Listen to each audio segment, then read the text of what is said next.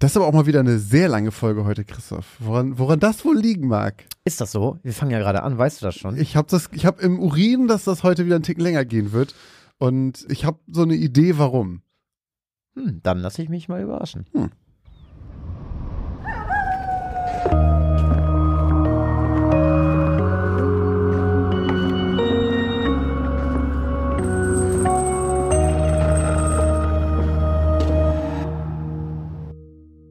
Moin und herzlich willkommen bei Geschichten aus dem Altbau, dem Grusel-Podcast mit dem X-Faktor, mit Christoph Wellbrock und Josch Kliemann.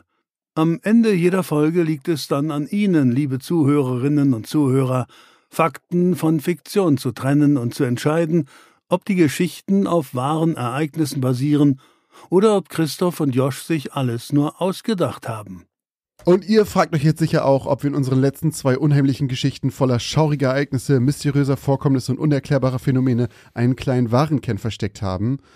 Aber bevor wir dazu kommen, gibt's natürlich die Spoilerwarnung, denn unsere Geschichten von heute, von Folge 77, fangen an ab 33 Minuten und 5. Und davor reden wir ein bisschen über die letzten Geschichten. Und da habe ich angefangen. Genau, äh, Asche zu Asche war die erste Geschichte aus Folge 76. Ähm, boy, die war. Bui. Die war relativ komplex, äh, muss ich sagen, selbst beim zweiten Mal hören, weil am Ende, also beim ersten Mal habe ich ja hier irgendwie, scheinbar muss ich ja geschlafen haben irgendwie. Äh, Stimmt, du dachtest irgendwie, der wäre ein Junge äh, oder sowas. Ja, ne? ja, also ich habe dann ja auch diese ganze Story hier mit dem Rauchen, mit Kindern im Auto, war ja völlig fehl am Platz. Der Typ ist einfach, der hat seinen Vater gefahren. So, der dachte- Vater sitzt hinten. Ich dachte halt einfach, okay, irgendein random Remark von Christoph. Ja, Ähm, also da muss ich gestehen, habe ich nicht ganz so gut zugehört, aber selbst auch beim zweiten Mal hören ist es mir aufgefallen, aber dann trotzdem war es dann doch relativ kompliziert. Ich versuche es nochmal zusammenzufassen. Genau, also wir haben einen äh, Sohn, der seinen Vater mehr oder weniger besucht, zusammen mit seiner Frau, und die holen ihn ab. Und der Vater ist ein starker Raucher, allerdings raucht er Pfeife, wo ich dann auch nochmal einmal eigentlich noch darauf eingehen kann, dass die Pfeife ja zumindest ein bisschen besser rau raucht und riecht als äh, eine Zigarette oder sogar noch schlimmer eine Zigarre. Zigarillos finde ich fast am schlimmsten. Zigarillos sind auch echt widerlich, ne? Mega eklig. Ähm, auf jeden Fall, ähm, ja, verbringen die zwei den Tag miteinander und der Vater ist halt auch, sag ich mal, nicht nur ein bisschen, sondern schon sehr speziell. Äh, der Sohn muss dann auch sagen, Papa, nicht im Auto rauchen und äh, jetzt lass die Pfeife mal hier beim Essen weg. Und eigentlich ist der Vater auch ein ziemlich egoistischer Arsch, kann man schon so ein bisschen sagen. Also die essen noch äh, zusammen am Tisch, er ist fertig, macht sich sofort eine Pfeife fertig und ähm, naja, so plätschert der Tag eigentlich so ein bisschen mehr oder weniger dahin. Es ist so ein bisschen auffällig, dass dem äh, Vater beim Essen sehr, sehr warm ist, obwohl alle anderen ähm, eigentlich, ihnen ist nicht unbedingt kalt, aber sie tragen schon auch einen Pullover und es ist jetzt auch nicht irgendwie so, dass irgendjemand anders bis auf den Vater irgendwas an der Temperatur merken würde. Eigentlich ist es ganz normal. Aber der Vater scheint sehr, ja, fast schon so ein bisschen darunter zu leiden und zu schwitzen. Naja, dann ist irgendwann der Abend vorbei. Der Sohn bringt den Vater wieder nach Hause. Und dann kann man eigentlich schon fast sagen, nächster Tag, ein Ableser, der den, sag ich mal, den Zählerstand von irgendeinem Gerät im Keller ablesen will, kommt zu dem Vater, zu dem Haus und will es ablesen. Und der hat auch einen Schlüssel, weil das so vereinbart ist, ähm, dass er da schalten und walten kann, wann er wie er will und da reingehen kann. Dann muss auch der Vater oder der Mann sich nicht mit dem auseinandersetzen. Naja, er geht dann da rein, will in den Keller, will den Zähler ablesen und sieht plötzlich einen Haufen Asche und Aschespuren. Und dann sieht er auch noch ein Loch über ihm in der Decke. Und dann denkt er, was ist denn hier passiert? Und dann geht er halt in das Haus, also geht nach oben aus dem Keller und sieht, dass quasi da, wo das Loch in der Decke war, jetzt das Loch im Boden ist, was gar nicht mal so groß ist, 30 Zentimeter vielleicht. Äh, also nicht so, wie ich dann auch nach der Geschichte fälschlicherweise gesagt habe, dass da einer durchpassen würde. Äh, also gar nicht mal so groß. Und ja, überall sind so Aschespuren. Und es ist halt äh, irgendwas sehr, sehr verbrannt.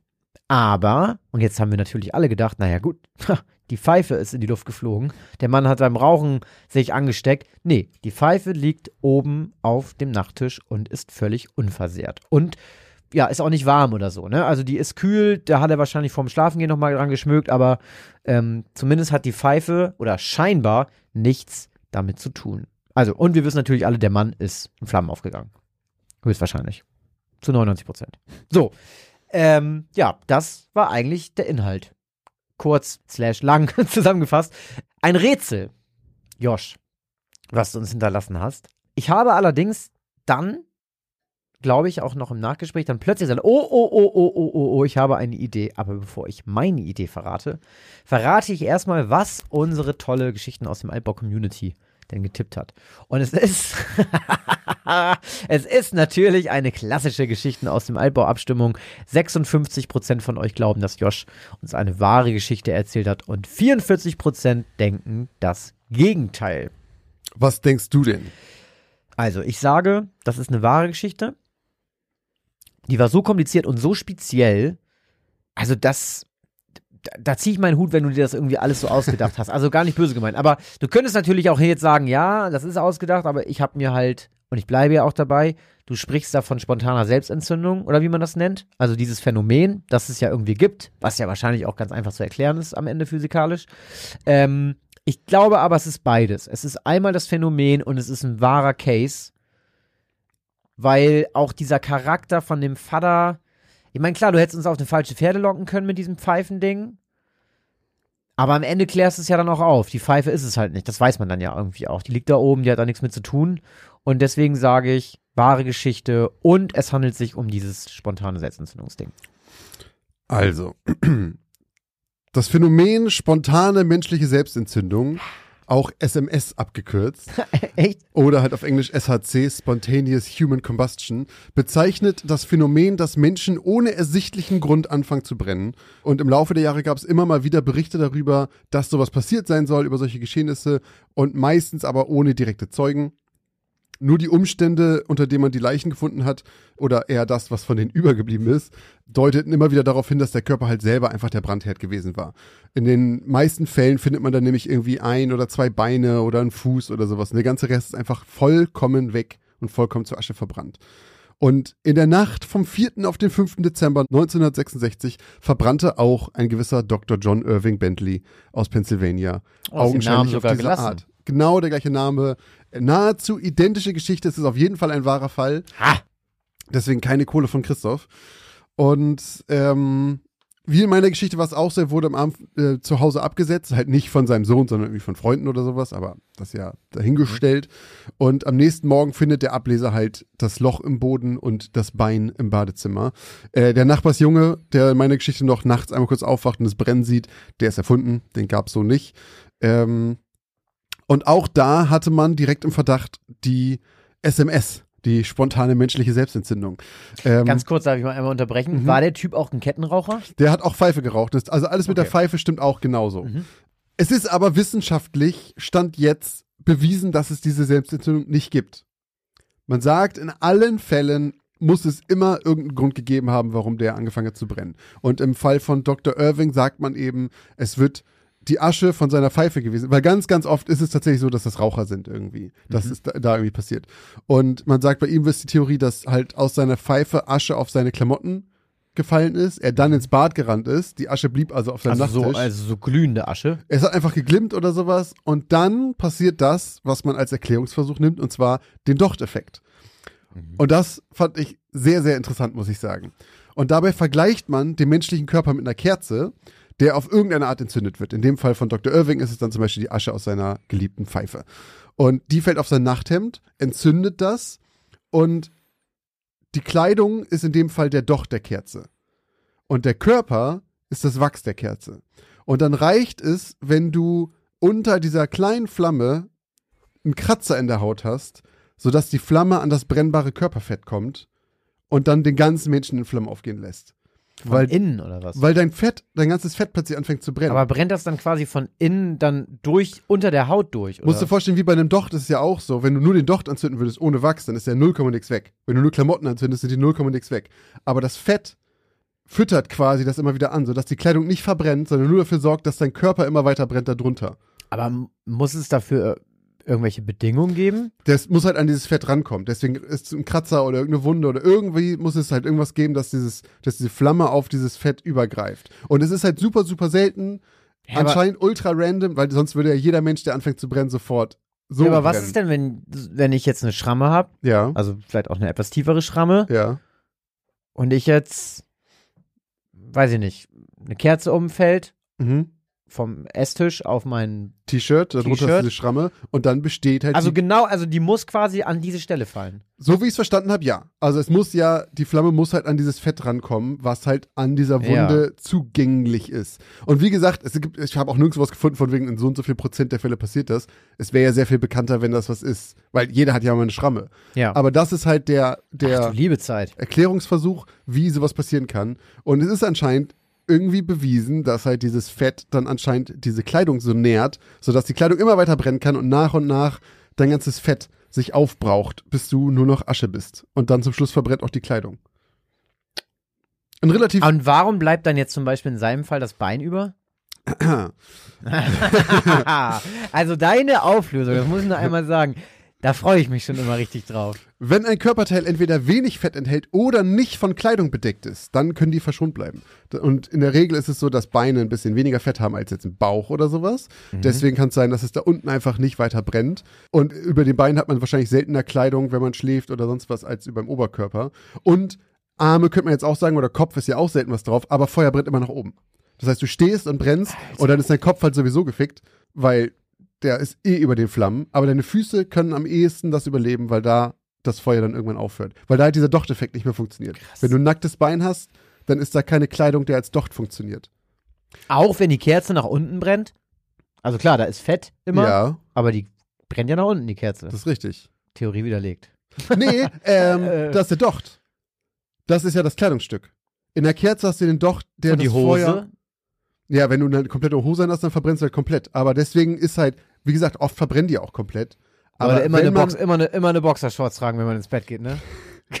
nackt schlafen, Keine. Be- Nackt schlafen, Und Leute. das ist der Grund, warum wir Nackt nackt schlafen. Pfeife sollen. rauchen. Nee, aber das ist tatsächlich die Erklärung, weil äh, der Docht ist, der Docht sorgt in der Kerze ja dafür, dass das oben bleibt und langsam sich nach unten frisst, an diesem Docht entlang, Ja. wenn das Fett weg ist. Ja. Und der Docht ist in dem, in dem Fall von der spontanen Entzündung ja deine Kleidung. Und wenn du dann eine kurze Hose anhast, dann hört es halt bei der Hose auf, weil da der Docht aufhört. okay, also hatte Dr. Irving.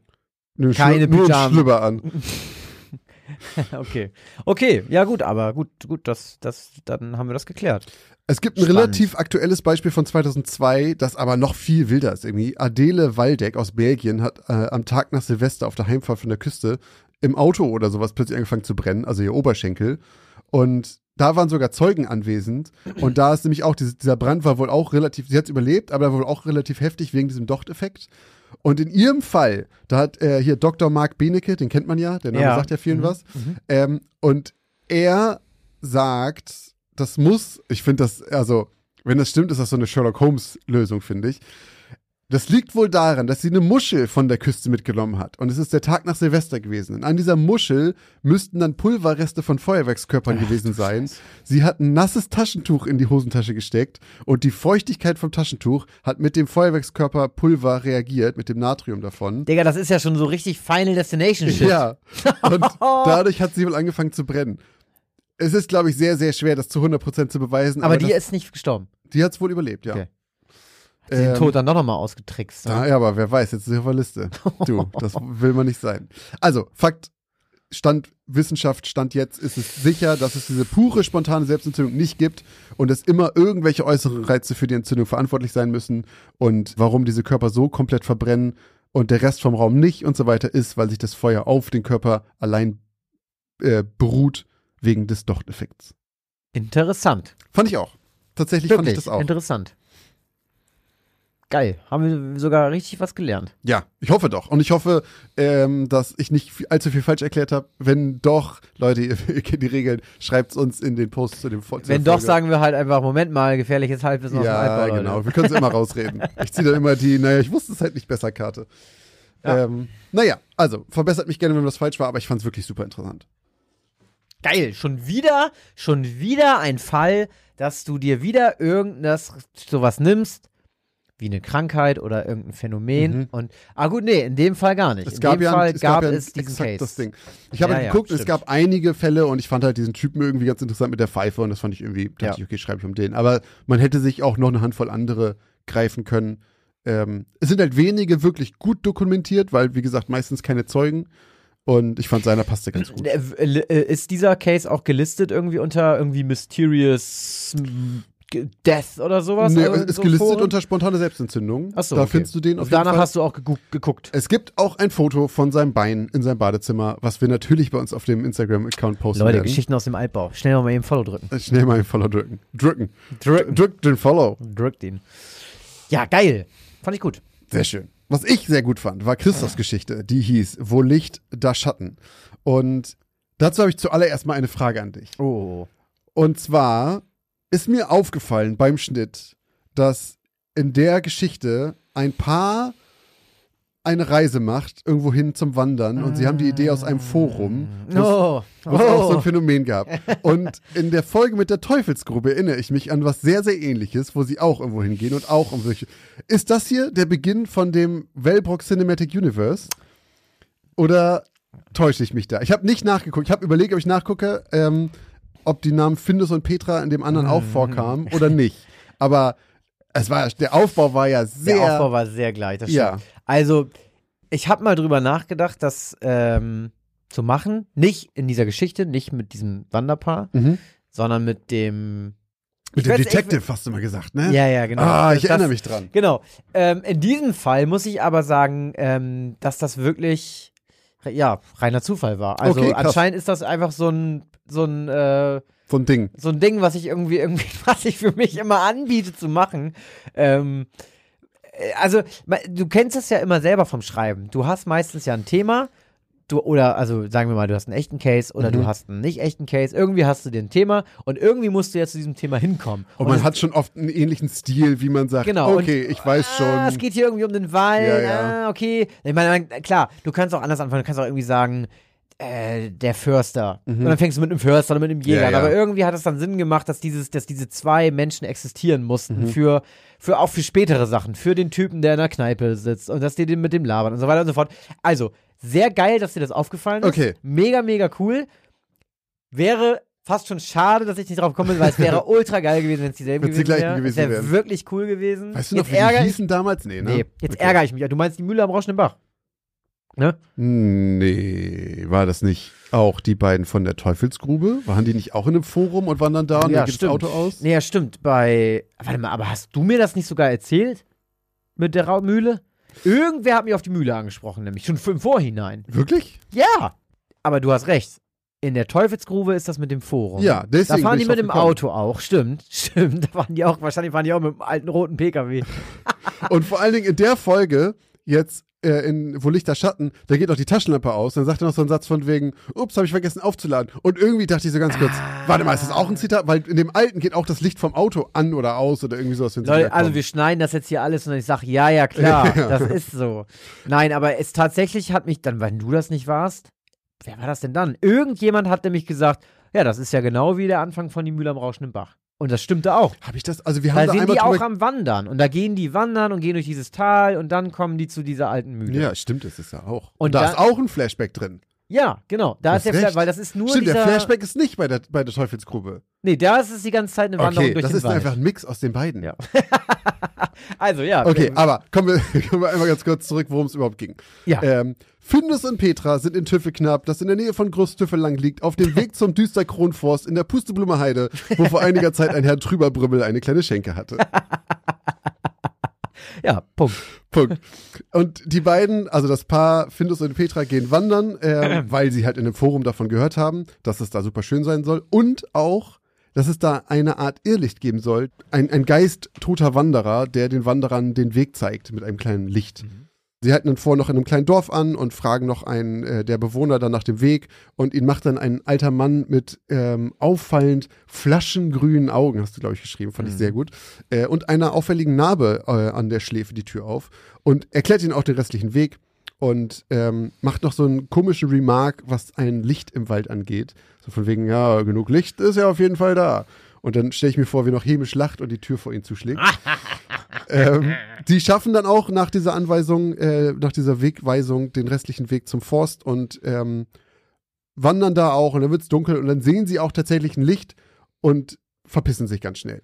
So, und dann springen wir in der Geschichte zurück in die Nachkriegszeit, und zwar zu der Zeit, als der kleine Karl Trüberbrümmel mit äh, seiner Freundin Lisa Geschirr spülen muss, weil er, glaube ich, irgendwie fünf geschrieben hat oder irgendwie sowas. Ja. Das ist irgendwie Strafe. Und die beiden necken sich auch die ganze Zeit, ähm, und zwar äh, neckt Karl Lisa, weil sie eine Brille trägt, und Lisa Karl wegen einer Schläfennarbe, die er hat. Und zum Glück er hat aber so wunderschön grüne Augen. Und das kommt uns doch direkt bekannt vor von einem gewissen Bewohner des Dorfes. Und dann kommen vier Männer rein, russische Soldaten, die sich direkt Bier und Wodka bestellen und auch in dieser Gaststätte verbleiben, bis der Wirt die Türen schließen will. Am Ende muss auch Lisa nach Hause gehen und die Soldaten auch und die fragen sogar nach dem Weg und müssen zufällig in die gleiche Richtung. Und dann fragt der Wirt Lisa, ob sie nicht die betrunkenen Soldaten äh, mit ihrer Taschenlampe mit nach Hause bringen kann, ähm, weil sie in die gleiche Richtung müssen. Und äh, das kleine Mädchen scherzt noch kurz, dass sie dann ja auch in Sicherheit ist mit denen. Und dann springen wir wieder in die Gegenwart, in der Findus und Petra entsetzt einen Bericht über das Schicksal des kleinen Mädchens lesen, äh, die nämlich von den Soldaten vergewaltigt und ermordet wurde. Und man sagt sich, dass das Licht, was man da immer noch sehen kann, äh, das Licht ihrer kleinen Taschenlampe ist, äh, die immer noch Verirrten den Weg leuchtet. Sehr, sehr, sehr hartes Ende. Ähm, nach so süßen kleinen Namen und Orten und Pusteblume Heide hat mich das ein bisschen äh, zurückgeworfen auf jeden Fall. Harter Tobak. Wir haben da natürlich auch euch gefragt, ob ihr glaubt, dass sie wahr ist oder nicht. Und von euch sagten 74 Prozent, sie ist wahr und 26 sie ist falsch. Also ziemlich genau drei Viertel ähm, halten sie für wahr. Da schließe ich mich an. Ähm, ich bin mir nicht ganz sicher, also für mir kommt es wieder vor wie so eine sehr lokale Legende mit diesem Irrlicht. Und das ist ja auch, glaube ich, ein sumpfiges Gebiet, in dem es auftaucht, ne? Ja. Und so Sumpfgas und Lichter und so, das hatte ich ja auch, glaube ich, schon mal in der Geschichte von mir. Das ist ja so ein Ding. Und ich kann mir vorstellen, dass es irgendwo diesen Sumpf gibt und vielleicht gibt es da diese Lichter und das ist die Hintergrundgeschichte. Ob das faktisch wirklich diesen Mord gab und man das beweisen kann, stelle ich jetzt mal so dahin. Ich sage aber, das ist eine Legende aus einem Ort. Das ist korrekt. Ja, das ist korrekt. Es handelt sich, wie sehr viele auch bei Instagram geschrieben haben, um das Brieselanger Licht im Brieselanger Forst. Und ich sage nochmal ganz herzlich vielen Dank an Alina, die mir von dieser Legende erzählt hat. Oh. Ähm, das war nämlich auch, und da kommt, schließt sich auch, glaube ich, so ein bisschen der Kreis wieder zur Teufelsgrube weil das ein ähnliches Ding war. Das war auch so eine Legende aus einem kleinen Kaff aus und so jemand, einer Ecke. der ansässig ist, haut hat, da an. Ne? hat uns das erzählt oder Ja. mir erzählt oder so oder ich habe es mir zu schnell erst in meinen E-Mail-Ordner gezogen. Ja. Und sowas auch hier. Vielen Dank, Alina. Ähm, genau, das Brieselanger Licht im Brieselanger Forst. Ähm, ist im Prinzip so, wie man es beschreibt. Man fährt da hin, meistens geht man da zu später Stunde hin gegen drei und dann schwab, sch, äh, wabert und schwebt da ein Licht durch die Gegend, was schon sehr, sehr, sehr viele Menschen gesehen haben. Gibt's da auch Bilder von? Nein, wahrscheinlich nicht. Äh, nee, ich glaube nicht. Habe ich zumindest nicht gefunden. Okay. Äh, ich glaube, wahrscheinlich auf YouTube habe ich aber nicht geguckt. Hm. Äh, vielleicht findet man da was. Die ersten Berichte dieser Lichterscheinung ähm, stammen circa aus den ja, 80er Jahren und seitdem gibt es regelmäßige Berichte darüber. Ähm, mittlerweile mischt sich das aber auch mit ähm, Erfahrungsberichten, wo noch Stimmen und Geräusche mit. Also es klingt auch so ein bisschen, als würde das immer, also ne, irgendwer hat es mal gesehen, plötzlich redet da jeder von und dann wird es auch noch so ein bisschen schlimmer, Mhm. ne, mit Geräuschen und so. Mhm. Und die meisten Menschen sagen, dass die Lichterscheinungen von weißer Färbung sein sollen. Aber es gibt auch Stimmen, die sagen, dass rote oder grüne Lichterscheinungen äh, gesehen wurden. Und äh, das Licht soll entweder spontan äh, plötzlich erscheinen, aber teilweise aber auch aus weiter Ferne. Also in meiner Geschichte ist es ja so, plötzlich ist es da, die drehen sich um und es ist hinter Petra. Ach so, stimmt, das wandert so rum, ne? Genau. Ja. Für die Erklärung gibt es mehrere Theorien und unter anderem eben auch ähm, parapsychologische Theorien. Mhm. Und diese Theorie bezieht sich auf den Kindsmord. Äh, eine, also es ist schon eine Sage, Mhm. die aber wohl von Günther F. Jansen erforscht und in einem Roman verarbeitet wurde. Und zwar geht es um die Ermordung der zwölfjährigen Elisabeth Villa aus dem Jahr 1945, also quasi direkt nach Kriegsende oder im selben Jahr. Äh, quasi ein halbes Jahr später, ich glaube, es passiert im Dezember. Ähm, Und, ähm, nee, im Sommer, Entschuldigung. Also quasi eigentlich direkt nach Kriegsende. Oh, wenn wirklich du so willst. direkt, ja. Genau, und die ist eben auch im selben Jahr, so hat Günther F. Jansen das herausgefunden, wohl nach Alt-Brieselang gezogen. Genau, und das Mädchen ist, war halt irgendwie, warum auch immer in dieser Kneipe. Also diesen Freund von ihr mit der Narbe, den habe ich halt als irgendwie Gimmick bei mir reingepackt, weil der den, den Wanderern irgendwie davon erzählen sollte und Ja. so.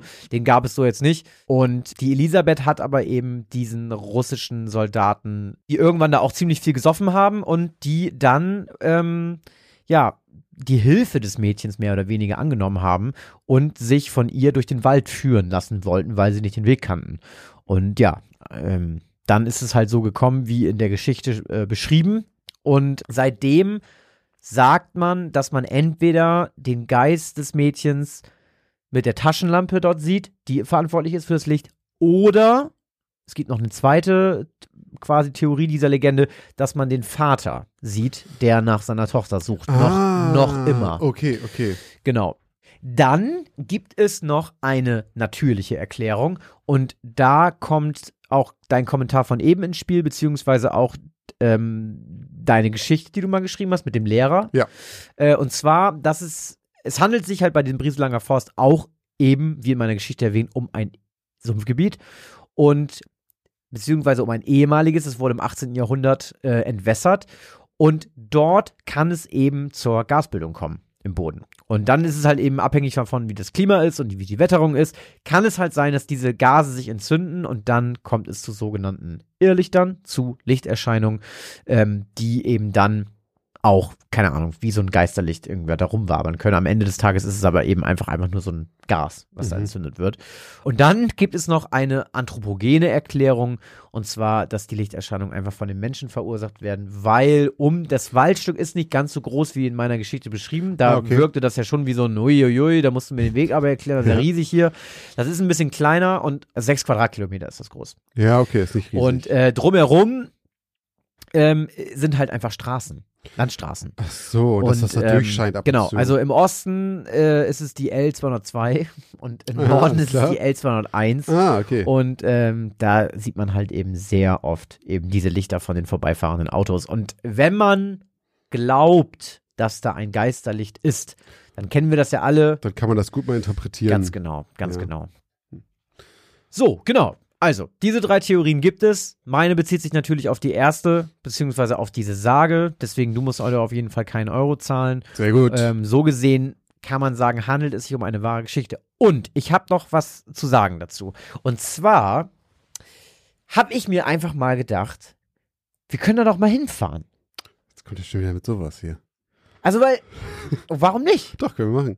Man kann das Wie weit ist vier, es weg? vier Stunden Autofahrt oder so, also bei Berlin irgendwo oder Ja. bei Potsdam. Das Oh. ist ein, das ist nicht so weit. Wie weit war nochmal die Bürgerengel-Dings? Muss man weiter weg, ne? Bisschen, ja, fünf, sechs, glaube ich. Ja, aber können wir, können wir gerne mal machen. Können wir mal machen, oder? Können wir Dann machen. kommen wir einfach in fucking Brieselanger Forst und gucken, ob wir da ein Licht sehen.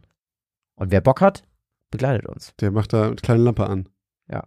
Oder? Ja, ey, doch, ich habe jetzt schon ein bisschen Schiss, aber ich habe auch Bock. Ja, Ich, ich, bin ein auch. richtiger Schisser einfach. Ja, ich auch. Aber ich, ich will die kleine Elisabeth Via sehen. nee, ich will am liebsten gar nichts sehen. Nee, Oder ich will nicht. Irrlicht sehen. Aber ja, genau. Äh, so viel dazu. Und das ist mir beim, beim Schreiben und beim Lesen dieser Geschichte ein, einfach mal aufgefallen. Das ist einfach alles nicht so weit weg und man kann das einfach mal machen. Ja, dann los. Wir wollten auch schon immer mal in irgendeinen Lost Place hier in der Ja, Ecke. wollten wir auch. Und Bilder machen. Und Es ist wir jetzt gerade sehr kalt draußen, aber können wir auf jeden Fall machen. Ah, es gibt, ja, du weißt das doch. Es gibt kein falsches Wetter. Es gibt nur. Falsche Kleidung. So. Okay. Gut, ich hab Bock. Machen wir. Wieder einmal haben Josch und Christoph die Grenze zwischen Realität und Illusion überschritten. Wie ging es Ihnen beim Hören der letzten zwei Geschichten aus dem Altbau? Konnten Sie Wahrheit von Fiktion unterscheiden? Jetzt machen wir eine kurze Werbeunterbrechung. Was glaubt ihr, gebt ihr eigentlich so für Essen im Monat aus? Oder für Klamotten? Oder um nebenan in dem kleinen süßen Café einen Cappuccino zu trinken? Was auch immer ihr gerade vermutet, vielleicht liegt ihr mit diesen Vermutungen ganz schön daneben. Wenn ihr das mal überprüfen wollt, dann kann euch die App Finanzguru dabei helfen, denn dort könnt ihr Budgets einstellen für verschiedene Sachen, die ihr braucht, zum Beispiel fürs Einkaufen, für Essen oder was auch immer ihr sonst äh, budgetieren wollt und dann mal so einen kleinen Self-Check machen, ob ihr denn wirklich da liegt, wo ihr glaubt, dass ihr liegt oder doch merkt, oh, ich gebe vielleicht ganz schön viel Geld für Cappuccini aus. Und in diesem Fall kann euch Finanzguru sehr dabei helfen, einen Überblick über eure Finanzen zu bekommen und diesen Überblick auch zu behalten. Das Beste daran ist, das Ganze ist vollkommen kostenlos. Ihr habt aber die Möglichkeit für 2,99 Euro im Monat Finanzguru Plus zu holen und ein paar extra Funktionen freizuschalten. Um dieses Geld aber auch noch zu sparen, um zumindest zu gucken vorher, braucht ihr das überhaupt wirklich? Ist das eine von diesen Ausgaben, die euch hilft? Dafür könnt ihr Finanzguru Plus drei Monate komplett kostenlos testen. Dafür müsst ihr einfach nur den Code Altbau benutzen. Der ist 30 Tage lang gültig und damit bekommt ihr drei Monate Finanzguru Plus vollkommen kostenlos. Ganz wichtig jedoch, das gilt nur für Neukunden. Das heißt, wenn ihr schon Kunde da seid, dann seid ihr wahrscheinlich eh glücklich damit und braucht ihn gar nicht. Die Anleitung, wie das funktioniert, könnt ihr ganz einfach hier finden bei uns in den Shownotes. Das haben wir euch wie immer hier verlinkt. Also probiert es jetzt gerne aus und guckt mal, wo ihr bei euren Budgets in Wirklichkeit liegt und ob da nicht für irgendwas viel zu viel Geld flöten geht.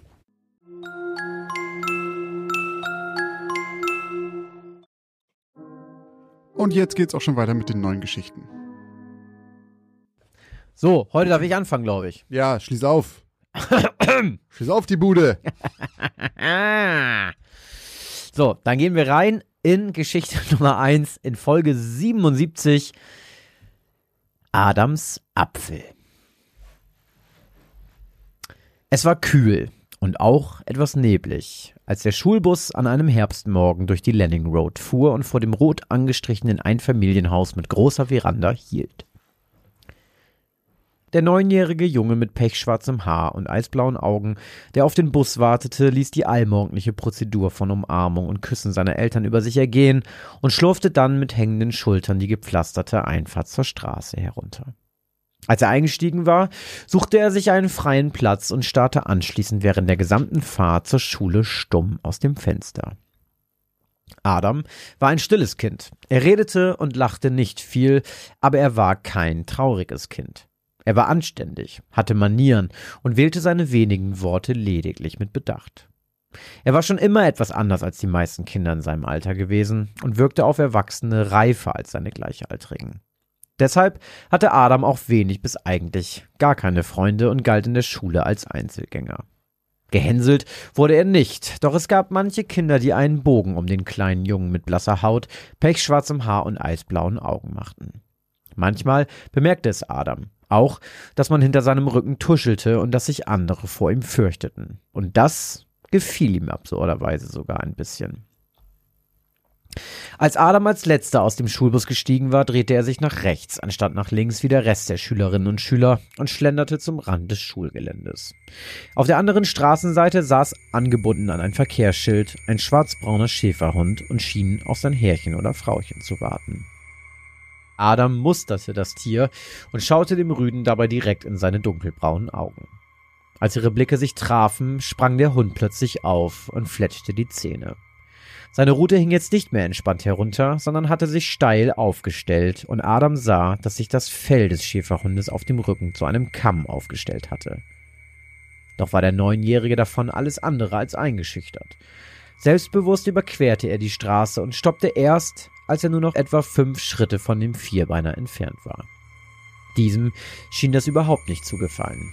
Das anfängliche Knurren, was ertönt war, als Adam damit begonnen hatte, auf den Hund zuzugehen, hatte sich zu einem leisen Fiepen verändert und die Rute klemmte jetzt nach unten zeigend zwischen seinen Hinterläufen.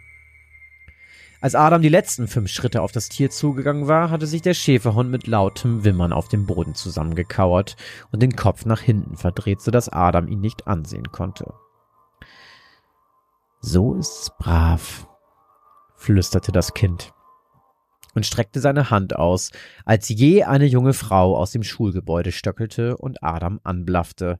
Hey, Finger weg von meinem Hund! Adam zuckte zusammen und schaute nach links zu der Blondine, die eine schwarze Lederjacke über einer weißen Bluse trug. Er zog seine Hand zurück und steckte sie in die Jackentasche. Was machst du mit meinem Hund? Musst du nicht in die Schule? Adam zuckte mit den Schultern. Keine Ahnung, was du mit meinem Hund angestellt hast, aber ich glaube, du gehst jetzt besser, sagte die Frau, die sich inzwischen tief über ihren Schäferhund gebeugt hatte und ihn liebevoll hinter den Ohren kraulte. Adam schaute die Frau noch ein paar Sekunden an, dann tat er, was sie sagte. Als die erste Stunde begann, betrat der Französischlehrer Monsieur Enfer als letztes den Klassenraum, schloss die Tür hinter sich und versuchte, die noch lärmenden Schüler mit sanfter Stimme und erhobener Hand zum Schweigen zu bringen, so dass die Stunde endlich beginnen konnte. Adam saß in der letzten Reihe. Er nahm keine Notiz von dem Treiben vor sich, sondern schaute interessiert aus dem Fenster zum Footballfeld herüber. Dort saß auf einer Bank am Rande des Feldes ein junges Mädchen. Adam erkannte sie sofort. Es war Ingrid Bernthal. Ingrid war zwei Klassen über Adam und nicht gerade beliebt in ihrem Jahrgang. Man sah sie oft am Rande des Schulgeländes sitzen oder hörte sie aus dem Mädchenklo weinen. Ingrid wurde systematisch gemobbt. Sie trug eine Hornbrille mit Gläsern, die dicker waren als die Windschutzscheibe des Schulbusses und musste aufgrund ihrer alles andere als gerade gewachsenen Zähne eine Spange tragen.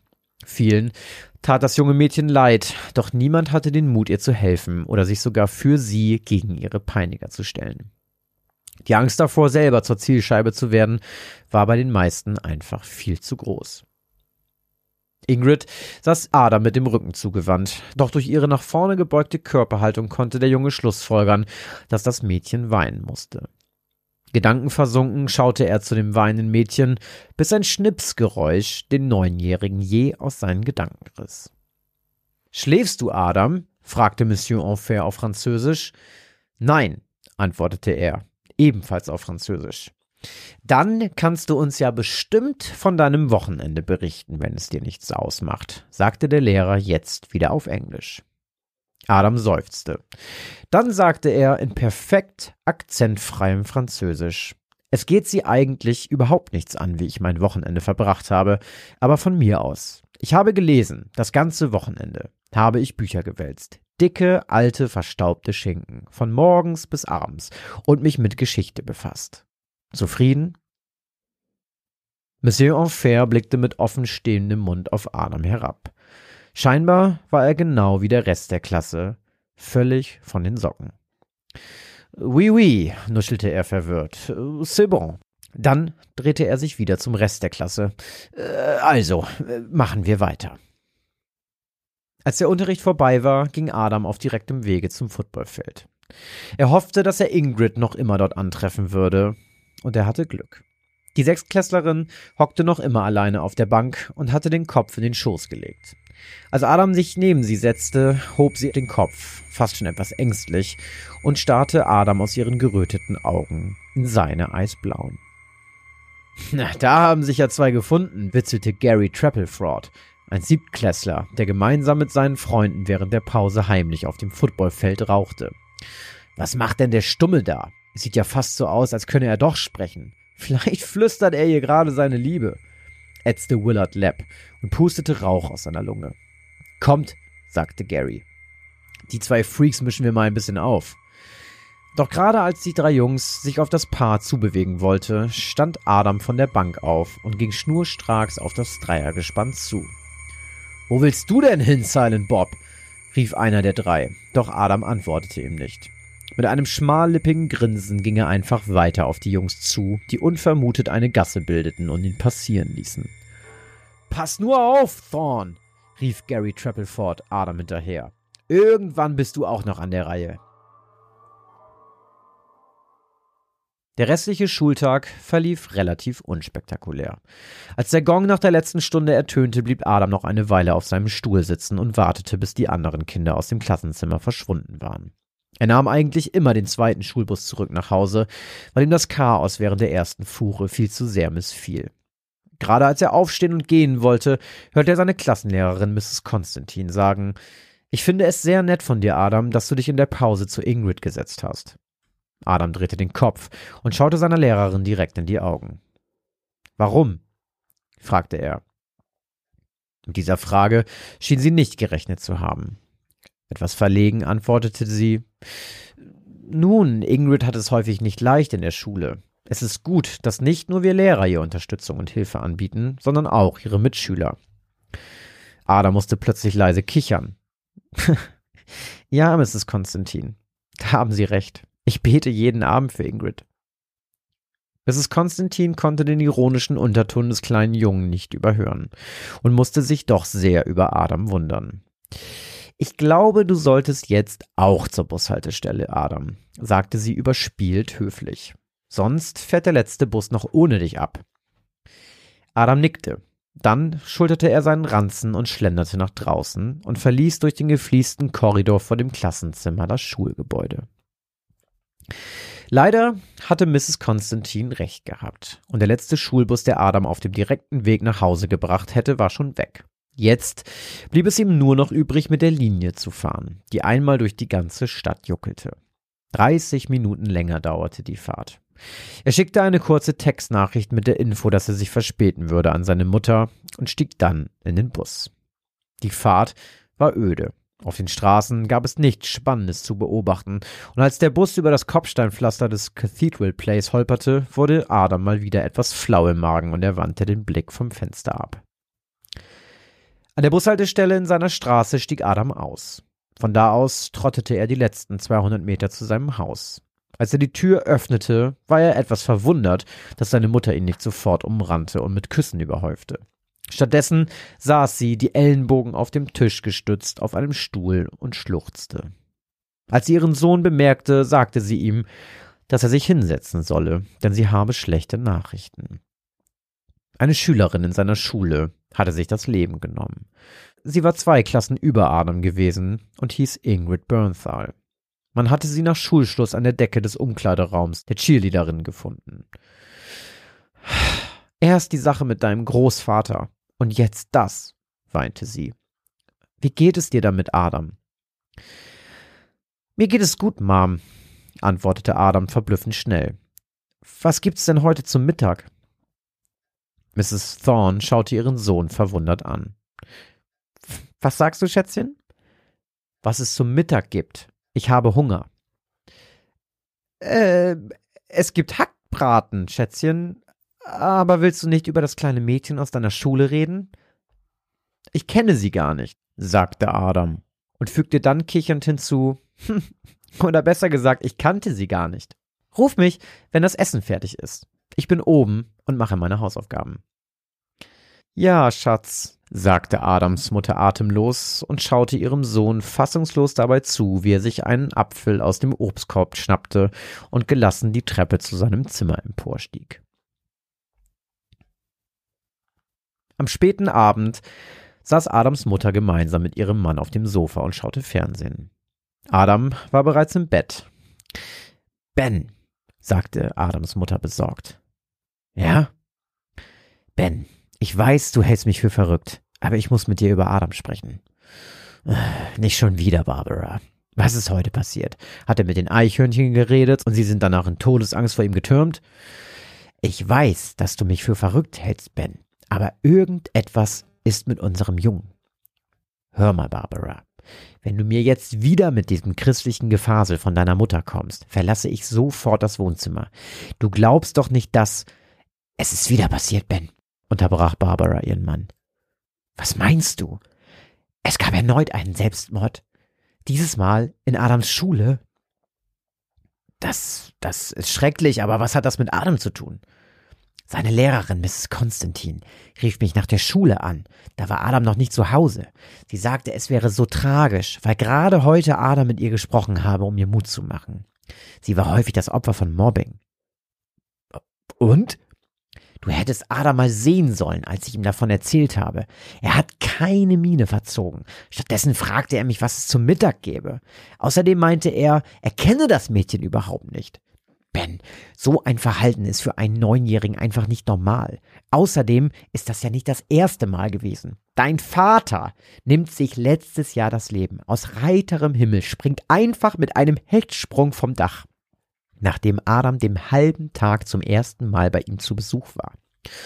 Jetzt fang doch nicht schon wieder mit meinem Vater an. Barb, er war krank. Ben, ich will oder wollte es doch auch nicht wahrhaben, aber ich habe recherchiert. So, Du hast recherchiert und hast rausgefunden, dass unser Sohn magische Kräfte hat, von denen wir nichts wissen. Unser Adoptivsohn, korrigierte Mrs. Thorne ihren Mann, hat vor uns schon in einer anderen Familie gelebt. Familie Gray. Der Vater Jäger, die Mutter Hausfrau, kinderlos, aber dafür vier Jagdhunde. Im ersten Jahr, nachdem die Familie Adam aufnahm, schläfert sie alle vier Hunde ein. Angeblich, weil sie alle krank wurden und nicht mehr für die Jagd zu gebrauchen waren. Ist dir mal aufgefallen, wie die Tiere von Pam und Gail auf Adam reagieren, wenn wir sie besuchen? Egal.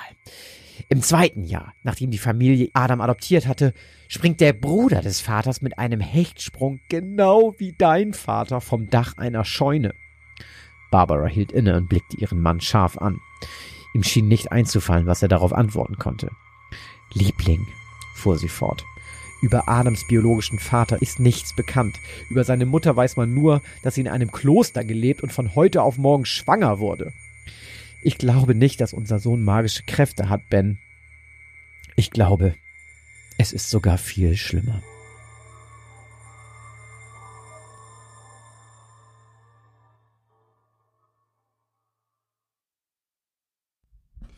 Der Antichrist! Er ist der fucking Antichrist! ah, ich wusste die ganze Zeit am Anfang an, es gab mal so einen Film, ich weiß überhaupt nicht, von wem, von wem der ist oder wie der heißt. Ich habe den irgendwann mal nachts im Fernsehen gesehen. Mit so vielen Kindern, die so weiße Haare haben. Irgendwie war es in, in irgendeinem Ort, werden plötzlich alle gleichzeitig oh, schwanger. Äh, Kinder des, nee, okay. Kinder des Zorns? Ah, Stephen King? Genau. Kann, weiß ich nicht. Haben die schwarze Augen? Ja. Ja, ich glaube, Und es so, ist Kinder, und so weiße Haare. ich glaube, es ist Kinder des Zorns. Ja, es fängt irgendwie an, dass plötzlich irgendwie alle ohnmächtig werden. Dann wachen die alle wieder auf und irgendwie ist die Hälfte der Frauen schwanger oder sowas. Und die kriegen alle am gleichen Tag Kinder und die haben halt alle diese weißen Haare.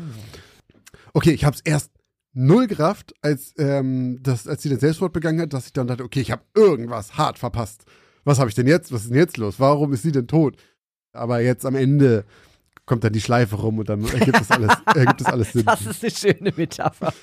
äh, okay, aber wirklich zwischendurch war es einfach so, okay, ich habe einfach irgendwas verpasst, ich muss die Geschichte nochmal hören und dann, nee, ich habe doch alles mitgekriegt, aber ähm, es braucht ein bisschen. Der gute Adam. Der gute Adam aus dem Kloster, die unbefleckte Empfängnis der bösen Art. Hm. Da hat wohl wer gesündigt, was? Also es war sehr filmisch in meinem Kopf. Die ganzen Szenen, so auch mit dem, mit dem Hund und so weiter. Ich habe im Kopf so richtig so eine Kameraeinstellung gesehen, wie das so langsam auf diesen Hund zugeht und der so langsam immer mehr Angst kriegt und sowas.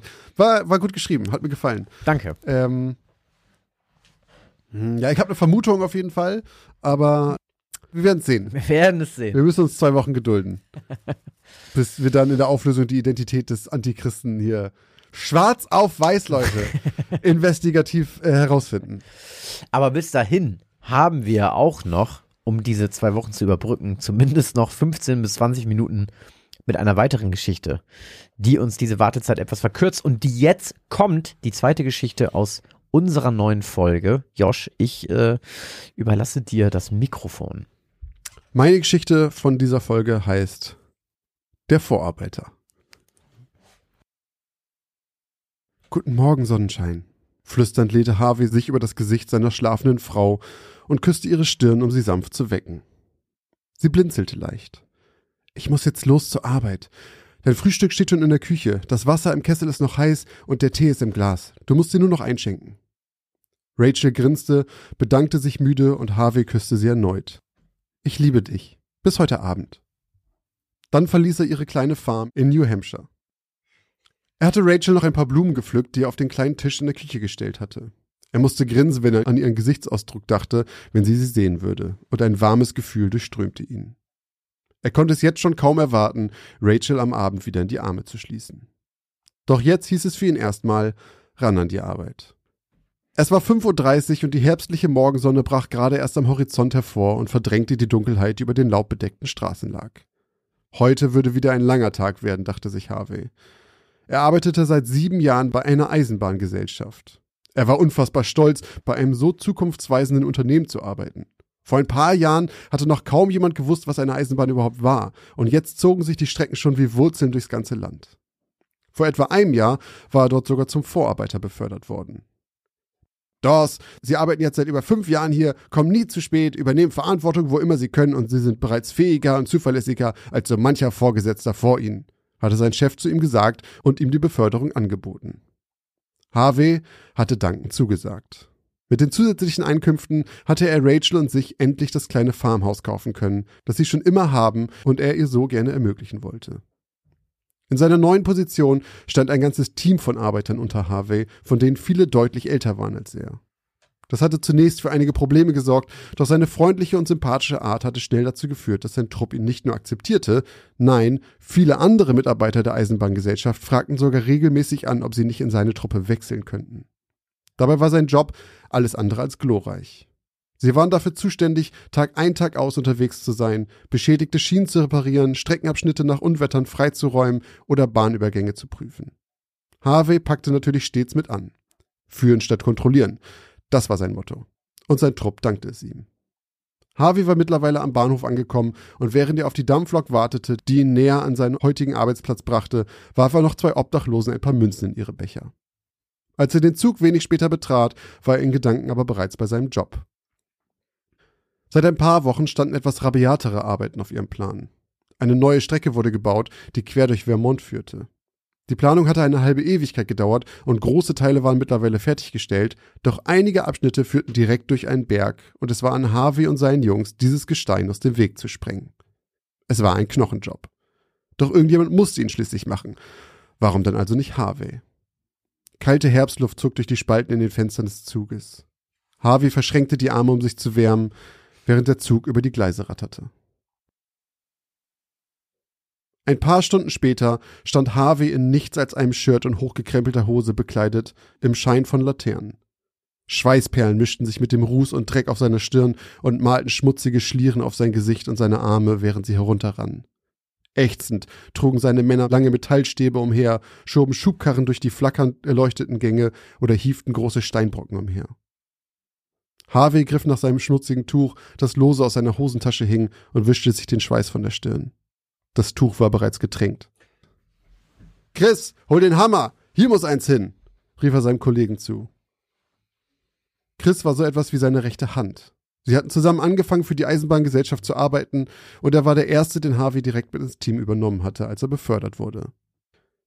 Chris kam um die Ecke, in seinen Händen ein großer Vorschlaghammer.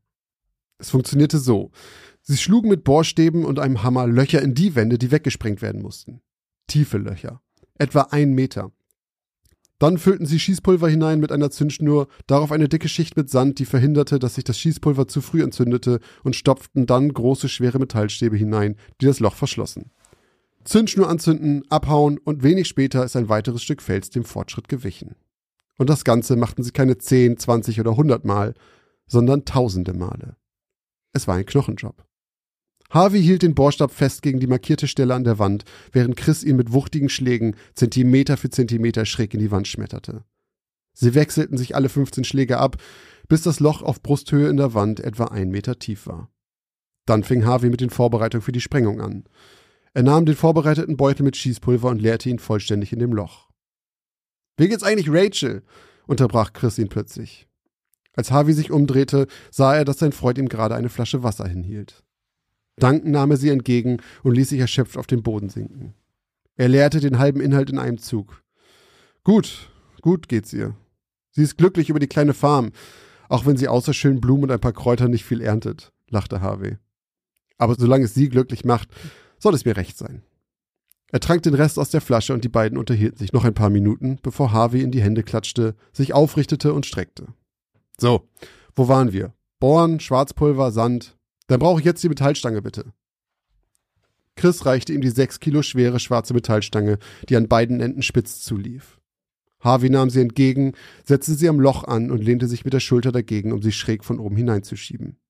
Die Spitze des Metalls ruhte dabei knapp unter seinem Kinn, als sie stecken blieb. Harvey griff nach und schob mit einem kräftigen Ruck erneut. Für den Bruchteil einer Sekunde konnte er einen Funken tief im Inneren des Lochs erkennen, als die Metallstange am Fels vorbeischrappte. In diesem Bruchteil flogen seine Gedanken zu dem verschlossenen Sack Sand, der noch unberührt neben dem Loch stand. Mit einem ohrenbetäubenden Knall entzündete sich das Schwarzpulver und die Metallstange schoss ihm entgegen.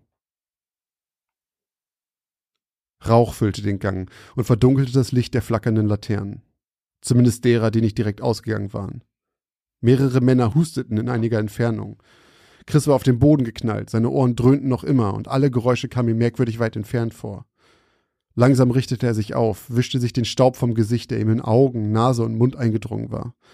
Sein Hirn brauchte lange, um sich einen Reim darauf zu machen, was gerade geschehen war. Als es endlich wieder aufnahmefähig war, fiel ihm zuerst Harvey ein. Mein Gott, Harvey. Vorsichtig ging er einige Schritte durch den dichten Nebel vor ihm. Dabei stieß sein Fuß gegen etwas Metallisches. Es war eine etwa ein Meter lange Stange, doch die Oberfläche sah merkwürdig aus. Etwas dunkelrotes klebte an ihr.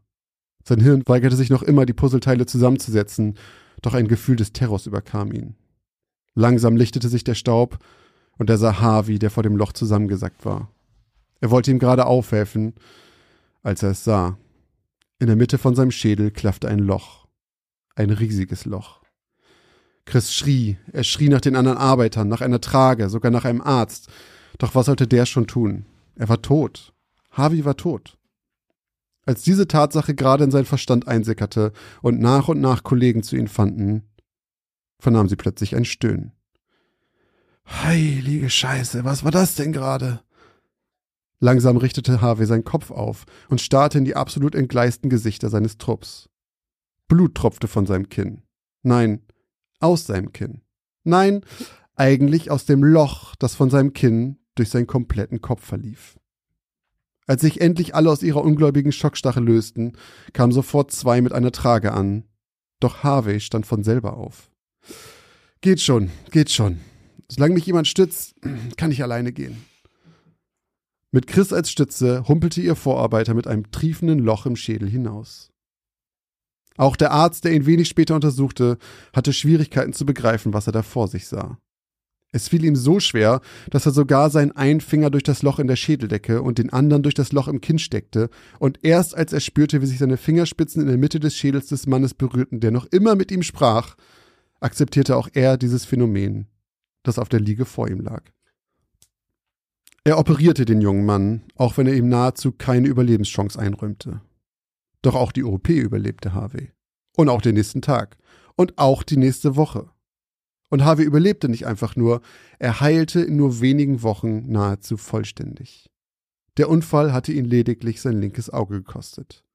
Der Metallstab hatte zu viel Schaden daran angerichtet, doch abseits davon war er schon nach ein paar Monaten wieder einsatzfähig. Natürlich war Rachel unendlich froh, dass ihr Mann diesen schrecklichen Unfall überlebt hatte und kein schwerer Pflegefall geworden war, wie ihr die Ärzte wieder und wieder prophezeit hatten. Doch die Monate seiner Heilung haben schwer auf ihr gelastet. Harvey hatte wenig mit ihr geredet, nur wenn es absolut sein musste. Sie hatte kein Problem damit, ihm Arbeit abzunehmen, doch selbst als es ihm langsam besser ging, er körperlich wieder gesund wurde, rührte er weiterhin keinen Finger im Haus. Er half ihr nicht, er arbeitete nicht, und er küsste sie nicht mehr.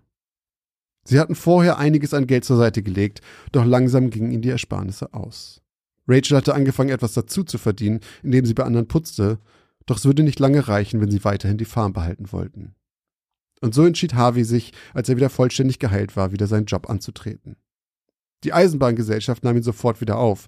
Sein Ruf war trotz des bedauerlichen Unfalls noch immer tadellos. Doch das blieb er nicht lange. Harvey kam häufig zu spät, weigerte sich Aufträge anzunehmen und rastete regelmäßig aus, wenn Leute aus seinem Trupp kleinste Fehler machten. Es ging so weit, dass seine Mitarbeiter nach und nach versuchten, sich versetzen zu lassen und die Teams wechseln wollten. Mehrere Male brachte ihn die Polizei nach Hause, nachdem er sich geprügelt hatte. Selbst Chris distanzierte sich immer mehr von seinem ehemaligen Freund, bis der Kontakt der beiden außerhalb der Arbeit vollständig abbrach. Zu Hause fluchte Harvey in einer Tour. Rachel erkannte ihren Mann nicht mal wieder. Aus dem stets freundlichen, besonnenen und ausgeglichenen Mann war ein kindischer, impulsiver und unzuverlässiger Grobian geworden. Sie versuchte lange, ihre Ehe zu retten, doch seine gewaltsame und respektlose Art sorgte stets nur für bittere Tränen. Zwölf weitere Jahre litt Rachel an seiner Seite, bis er eines Tages im Park spazieren ging, zusammensackte und starb. An diesem Tag vergoss Rachel keine einzige Träne. Ian Harvey hatte sie bereits vor zwölf Jahren verloren.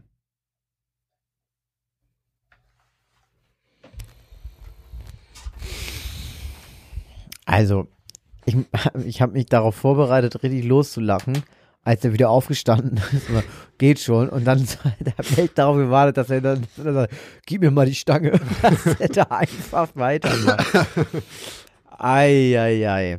Also, nur um das, dass ich nochmal richtig verstehe. Der zündet das Ding an. Das ist auch geplant. Das Problem ist, dass daneben noch Schießpulver liegt. Nee, ähm, der, ähm, eigentlich kommt da Sand mit rein und ein Zünder und dann geht man weg und zündet das Ding. Und er hat den Sand vergessen Ah. und das Ding zündet sich, weil der Metall, da ein Funke entsteht. Okay, ich dachte, die Explosion ist zu groß, weil da noch mehr Schießpulver Ach so, steht. nee, daneben steht halt, ihm fällt dann auf, dass da ein Sack Sand steht, den ich Ah, aufgemacht Ach habe. so, ah, okay, ah. So, und dann hat er sich ja irgendwie scheinbar gebückt oder so, weil ihm das Ding ja wirklich nicht durch den, durchs Gesicht fliegt, Mhm. sondern durch den Kopf, von oben nach unten. Von unten nach oben. Oder von unten Das nach oben. ist schräg auf Brusthöhe, muss vorstellen, dann geht's so schräg in die Wand rein, nach unten, der Stab. Das Ah, heißt, der ach schießt so, der schießt schräg nach oben. entgegen. Ja, genau. Ah, okay. Aber das heißt, das Ding fliegt ihm als erstes in das Kinn, Richtig. durch die Rübe oben, oben raus. wieder raus. Ach du Scheiße. Und dann steht er einfach wieder auf. Vor allem auf der Arbeit. Auf der Arbeit, da würde ich einmal stolpern und mir das Schienbein stoßen, dann würde ich sagen, ui, ui, Arbeitsunfall, du, Oh. zwei Wochen krankgeschrieben, mindestens. Oha, oha. Damals war das auch anders. Du, da bist du nach Zeit bezahlt, da gibt's kein Krankengeld. Ja, aber scheinbar hat das ja irgendwas in seinem Oberstübchen durcheinander gebracht, die Eisenstange, dass er danach so ein, so ein äh, Ekel-Alfred war. Ekel, Alfred. Ähm, Ja, ist richtig. Scheint so.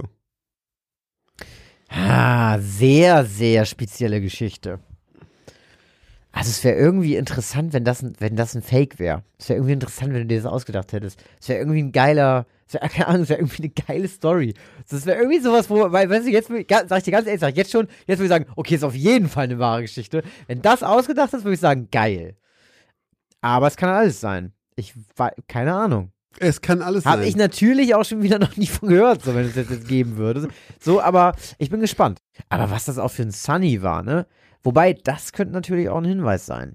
Der ist ja, also der ist dann ja aber auch einfach nicht nur ein Arschloch, der ist ja das genaue Gegenteil. Der ist ja, vorher ist der ja St. Martin schon, also ein Heiliger, wie der da seine Frau betüdelt und ähm, ja, ich habe dir den Tee schon gemacht. Ich habe dir noch eine kleine Blume in die Vase gesteckt.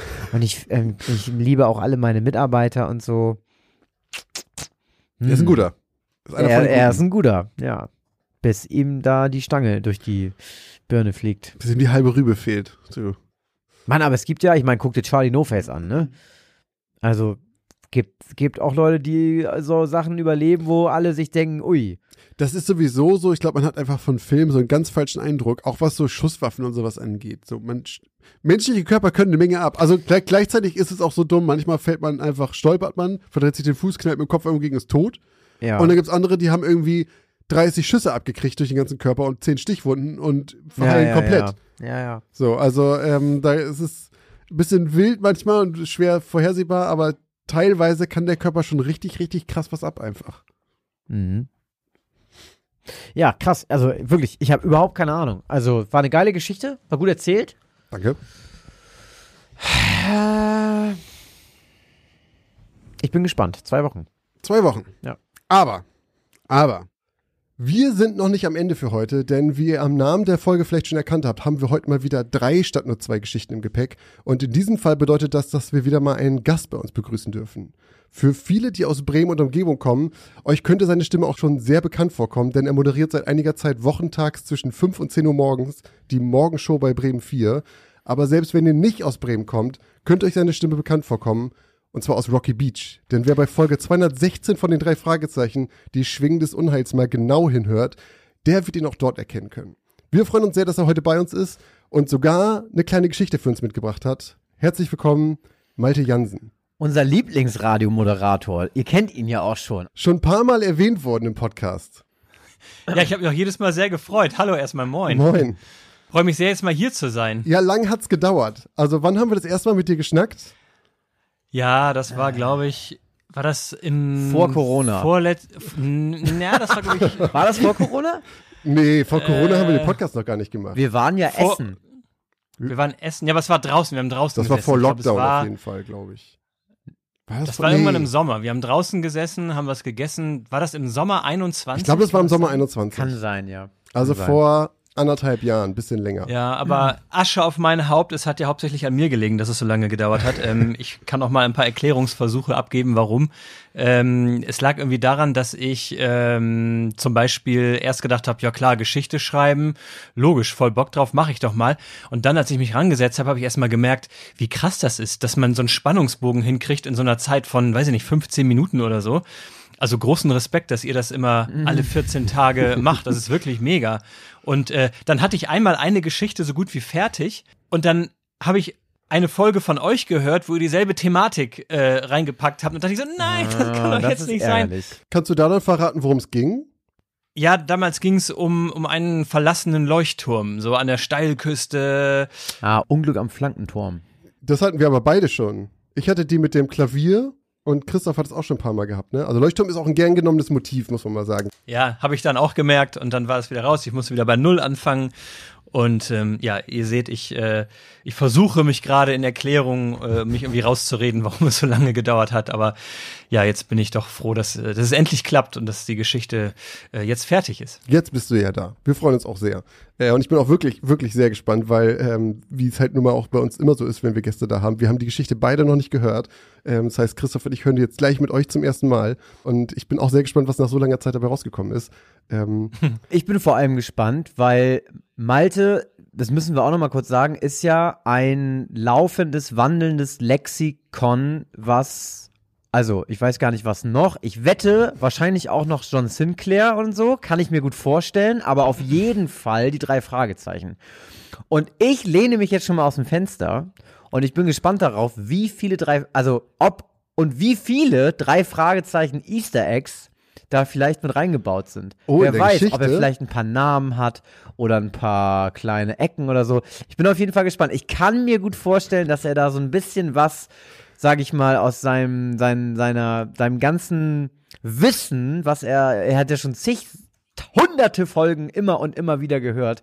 Äh, und irgendwas wird mit drinne sein. Ich bin, bin sehr gespannt. es wäre ihm zuzutrauen. Was auch lustig ist, wir, ähm, ihr seht ihn ja gerade nicht, aber während wir gerade mit ihm reden, äh, sehen wir äh, ein Bild von ihm und im Hintergrund sieht man auch an seiner Wand hängen ein Schild in schwarz mit weiß, rot und blau da drauf. Äh, Es sind drei, eigentlich streng genommen sind es drei Sachen, die wir sehen. Es sind auf, äh, wir sehen einen kleinen Ausschnitt und es sind gleich drei, drei Fragezeichen. Oh, stimmt, das unten habe ich gar nicht gesehen. Eine recht. Truhe oder eine, irgend so eine Kommode, dann ein Bild mit einem Cover, glaube ich. Da sind Platten Und darüber nochmal ne? drei Farbkleckse. Das ist äh, schon immer ein großes Thema bei mir gewesen. Ich glaube, seitdem ich fünf oder sechs Jahre alt bin oder so. Die Truhe, genau, das ist äh, eine Schatztruhe, in die ganz viele Kassetten reinpassen. Ich glaube, die ersten 120 Folgen oder so. Sind die da auch alle drin? Äh, ja, ja, ja, Krass. tatsächlich. Die gab's mal, ist also auch schon, weiß ich nicht, 20 Jahre her oder so. Das war kurz nach Folge 100 logischerweise. Kam die, glaube ich, raus. Die Truhe ähm, gab's für CDs und Kassetten. Ich habe mich dann für die Kassettenversion entschieden. Genau, und äh, das ist äh, meine wohlgehütete Schatztruhe. Und ja, das Bild, was da drüber hängt, äh, das ist, äh, das gab's glaube ich zur Schatztruhe dazu. Genau, das ist nämlich ein äh, eine Collage von vielen äh, drei Fragezeichen Titelbildern von der Illustratorin Aiga Rasch.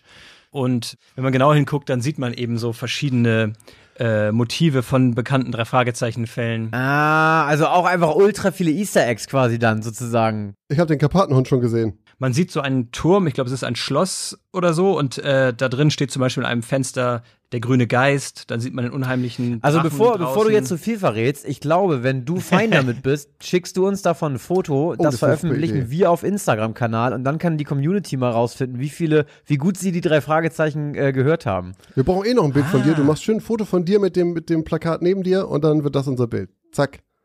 Das, guck mal, siehst du wohl. So. Äh, aber äh, kommen wir doch noch mal eigentlich zum eigentlichen Thema. Du hast uns ja wahrscheinlich heute nicht eine klassische äh, Crime drei Fragezeichen Geschichte geschrieben, sondern wahrscheinlich, wobei drei Fragezeichen ist auch häufig übernatürlich, aber in der Regel ist es immer so ein bisschen Scooby durch. Am Ende ist es halt immer kein Geist. So sagt ja auch Justus Jonas immer. Ich bin mal, mal gespannt. Äh, wie stehst du denn generell zu diesem ganzen Thema Grusel. Also wir haben ja schon des Öfteren unsere Einstellung dazu kundgetan, dass wir eigentlich zwei sehr rationale Geister sind. Ähm, wie steht's denn bei dir? Ganz ähnlich eigentlich. Also ich äh, bin da auch eher der rationale Typ. Ich glaube nicht an Übernatürliches, aber ich mag Gruselfilme, Gruselgeschichten, so Sachen, die unheimlich sind, gucke ich mir gerne an. Also nicht so krassen Horror mit Splatter und Blut und so, das ist nicht so meins, aber halt so unheimliche Sachen, so Filme mit alten Spukhäusern, äh, mhm. Türen, die von selbst aufgehen, alte Dachböden, finstere Keller, Spieluhren, die auf einmal angehen, alte Schwarz-Weiß-Fotos, auf denen irgendwas Unheimliches zu entdecken ist und so. Sowas mag ich halt total. So Filme wie The Conjuring oder ähm, die Serie Spuk in Hill House finde ich zum Beispiel mega, was die für eine Atmosphäre transportiert. So, das ist so die Atmosphäre, die ich eigentlich mag. Also ich mag halt nicht, wenn es so in your face ist mit Splatter und Blut, so das mhm. ist nicht so meins. Aber wie gesagt, so unheimliche Geschichten, so das, das mag ich dann schon. Auch wenn ich nicht dran glaube an Geister und so. Aber so äh, Gruselfilme angucken, Gruselhörspiele hören, Gruselbücher lesen, mag ich gerne.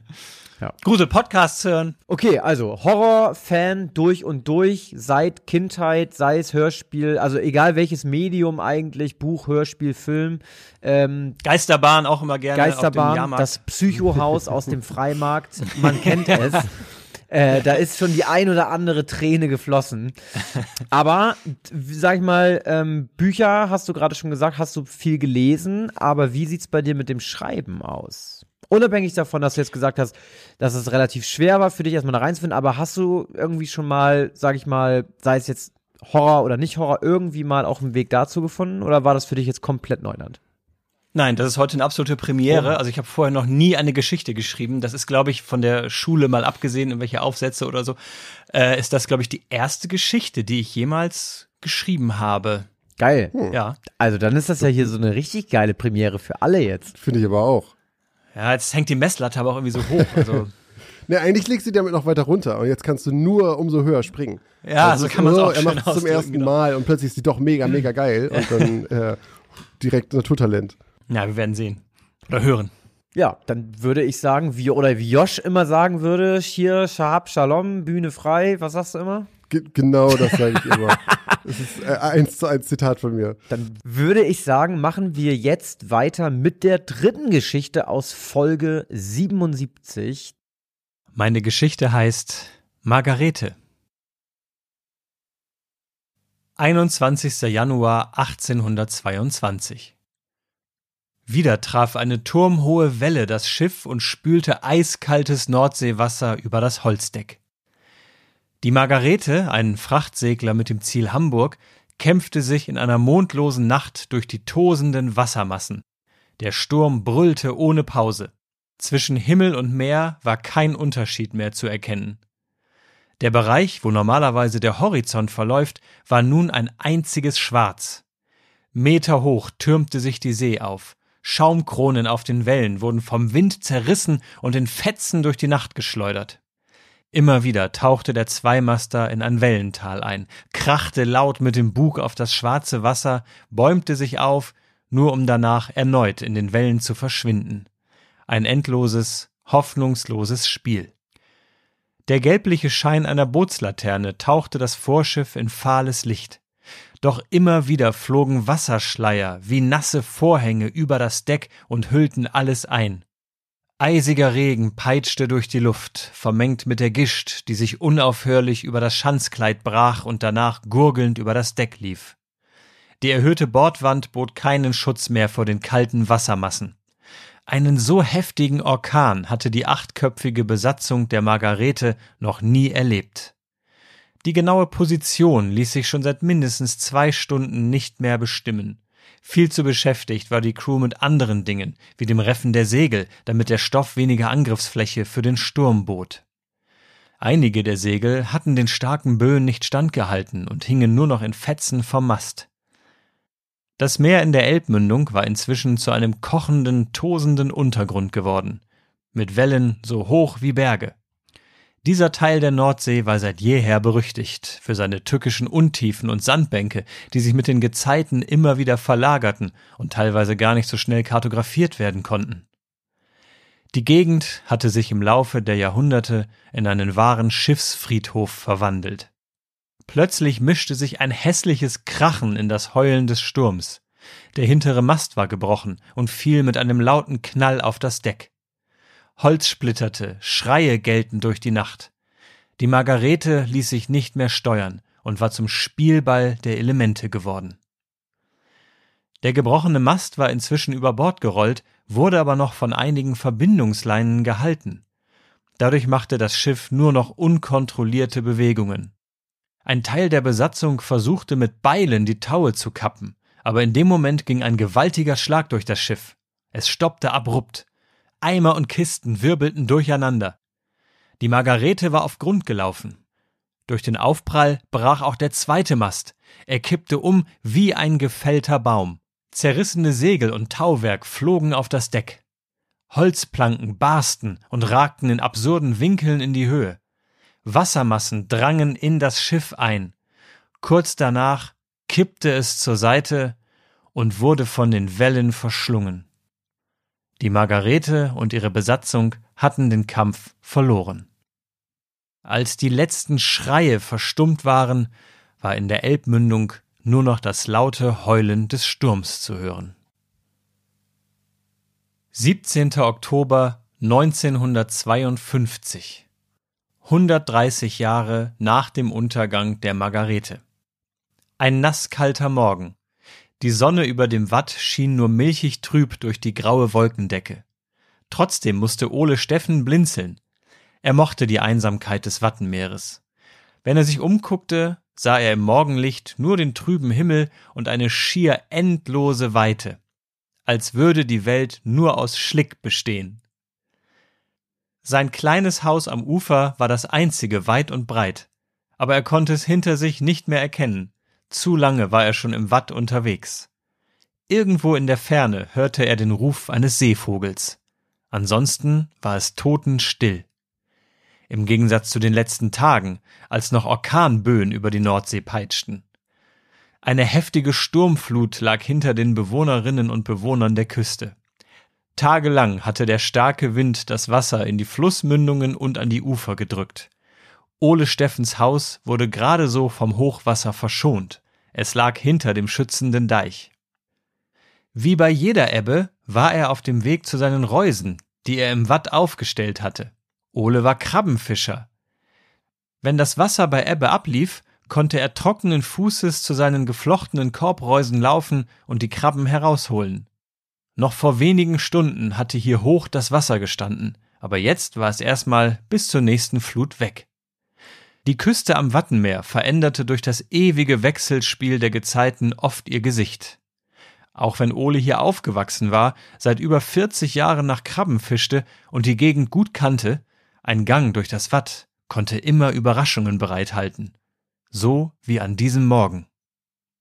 Während er Schritt für Schritt über den Schlick ging, bemerkte er ungefähr 80 Meter vor sich etwas Dunkles am Boden. Es war keine seiner Reusen, da war er sich sicher. Neugierig, um was es sich handeln könnte, beschleunigte er seinen Gang und näherte sich der Stelle. Einige Meter später wurde deutlich, dass es sich um mehrere Objekte handelte. Sieben oder acht schwarze Balken ragten aus dem Watt. Ole stand nun direkt davor. Es waren schwarze Holzspanten, eindeutig die Überreste eines alten Schiffes. Er hatte das noch nie hier gesehen. Der heftige Sturm gestern muss das hölzerne Skelett freigespült haben. Langsam umrundete Ole die Spanten und merkte, dass sie wirklich alt sein mussten. Die meisten waren abgebrochen und hatten gezackte Enden, die in den Himmel ragten. Viele Jahre im Sand hatten die Bruchstellen aber stumpf werden lassen. Den Kiel des Gerippes konnte Ole nicht sehen, der steckte immer noch im Schlick. Was für ein Schiff mag das gewesen sein? Dem Alter nach zu urteilen, bestimmt ein Segelschiff. Ole berührte mit seiner Hand eine der hölzernen Rippen. Wenn er fest genug anpackte, ein bisschen ruckelte, das Holz nach vorne und nach hinten drückte, dann müsste doch. Knack. Jawoll. Er hatte es geschafft. Ole hielt ein Stück Holz in seiner Hand. Ungefähr so lang wie sein Unterarm. So ein Teil von dem Wrack ist doch ein hübsches Andenken. Das macht sich gut in meiner Stube über dem Kamin, dachte er sich und lächelte zufrieden. Na, verdammt, jetzt musste er sich aber beeilen, wenn er die Reusen noch leeren wollte. Die Flut würde bald wieder einsetzen. Ole drehte sich um und stapfte in die Richtung, aus der er gekommen war. 20. Oktober 1952 Drei Tage waren vergangen, seit Ole die Überreste des Wracks entdeckt hatte. Am Tag nach dem Fund war er wieder im Watt gewesen, konnte das Holzgerippe aber nicht mehr finden. Die Flut hatte es wohl wieder mit Schlick zugedeckt. Wie viel Kraft doch Wasser hat, dachte Ole sich. Er hatte großen Respekt vor der Nordsee. Zum Glück war es ihm gelungen, dem hölzernen Gerippe noch das Stück Holz abzutrotzen. Der Balken schmückte inzwischen seine gemütliche Wohnstube. Er hatte ihn wie geplant über dem Kamin aufgehängt. Mit zwei Nägeln konnte er ihn an der Wand befestigen. Zufrieden schaute Ole sich im warmen Licht der Zimmerlampe sein Werk an. Das alte, dunkle Holz machte sich gut an der Wand. Ole blickte auf die Uhr. Schon so spät? Zeit ins Bett zu gehen. Morgen ist das Niedrigwasser schon sehr früh. Ebbe und Flut bestimmten seinen Tagesablauf, denn nur wenn das Wasser weg war, konnte Ole seine Reusen leeren. Er löschte das Licht, ging nach nebenan in sein Schlafzimmer, knipste die Nachttischlampe an und legte sich ins Bett. Vom Nachttisch nahm er sich Block und Stift und fing an, eine Einkaufsliste zu schreiben. Am nächsten Tag wollte er ins Dorf gehen und ein paar Sachen besorgen. Während Ole einige Dinge notierte, hörte er, wie draußen ein neuer Sturm aufkam. Es heulte und die Fensterläden klapperten. Trotzdem wurden Oles Augenlider immer schwerer. Er legte Block und Stift auf den Nachttisch, machte das Licht aus und drehte sich zur Seite. Lange dauerte es nicht, bis er einschlief. Mitten in der Nacht wurde Ole aus dem Schlaf gerissen. Ein lautes Geräusch hatte ihn geweckt. Es war nicht der Sturm draußen, es kam aus dem Inneren des Hauses, aus der Wohnstube. Ein Poltern. Ole stand auf, um nachzusehen. Während er sich der Tür zur Wohnstube näherte, nahm er einen merkwürdigen Geruch wahr. Es roch faulig nach Meeresalgen. Und noch etwas stimmte nicht. Nachdem er das Licht angeknipst hatte, bemerkte er, dass das Stück Holz von dem Schiffswrack nicht mehr an seinem Platz hing. Stattdessen lag es auf dem Fußboden vor dem Kamin, und zwischen Kamin und Haustür entdeckte er mehrere kleine Wasserpfützen auf dem alten Holzboden. Er holte einen Lappen aus der Küche, kniete sich hin und beseitigte das Wasser. Dann nahm er den Holzbalken vom Boden auf und hängte ihn wieder an die beiden Nägel. Komisch. Wie konnte er runterfallen? fragte Ole sich. Ah, bestimmt hat der Wind durch den Kamin gepfiffen und das Ding von der Wand gepustet. Dieser Herbststurm ist schon übel. Wahrscheinlich hat er auch das Dach beschädigt und es regnet jetzt rein, so ein Mist. Ole guckte hoch zur Decke, aber die war trocken. Kein Tropfen und auch sonst keine Feuchtigkeit zu sehen. Zum Glück. Morgen würde er sich um die Ursache für das Wasser auf dem Fußboden kümmern. Jetzt brauchte er dringend Schlaf. Kurz danach lag er wieder im Bett und schlief ein. Doch wenig später wurde Ole erneut wach. Diesmal war es ein Gestank, der ihn aufweckte. Ein salziger, modriger Geruch von Algen lag in der Luft. So wie vorhin. Nur jetzt war es viel intensiver. Kaum auszuhalten. Ole musste würgen. Er richtete sich im Bett auf und wollte gerade das Licht auf dem Nachttisch anknipsen, da hörte er es. Schritte. Langsame Schritte. Wie ein Schlurfen. Es kam aus der Wohnstube. Ole hielt den Atem an und lauschte in die Dunkelheit. Jetzt war es im Haus wieder still geworden. Das Klappern der Fensterläden und das Heulen des Windes waren das einzige, was er wahrnahm. Ole wagte es nicht, sich zu bewegen oder zu schlucken. Er hörte das Rauschen seines eigenen Blutes. Dann donnerte ein dumpfes Geräusch durchs Haus.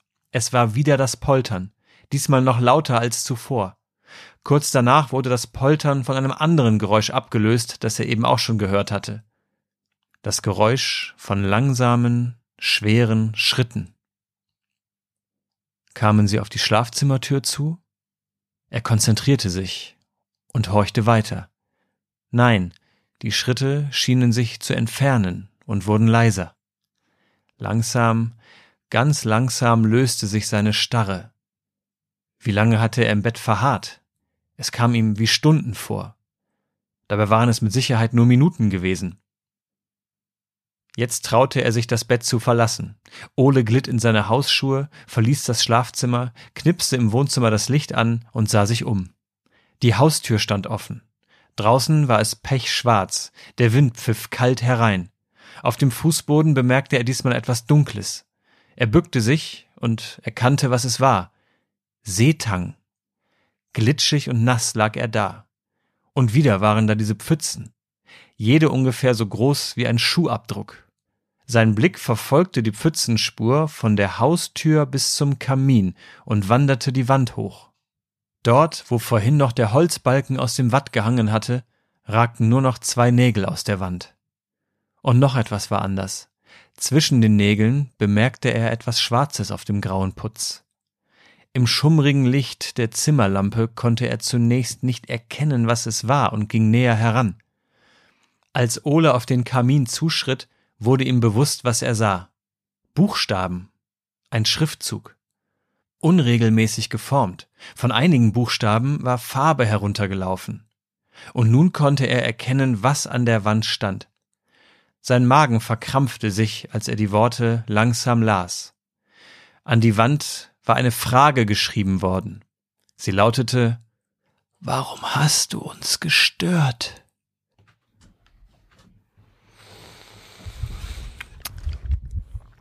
Uiuiuiui. Ui, ui, ui.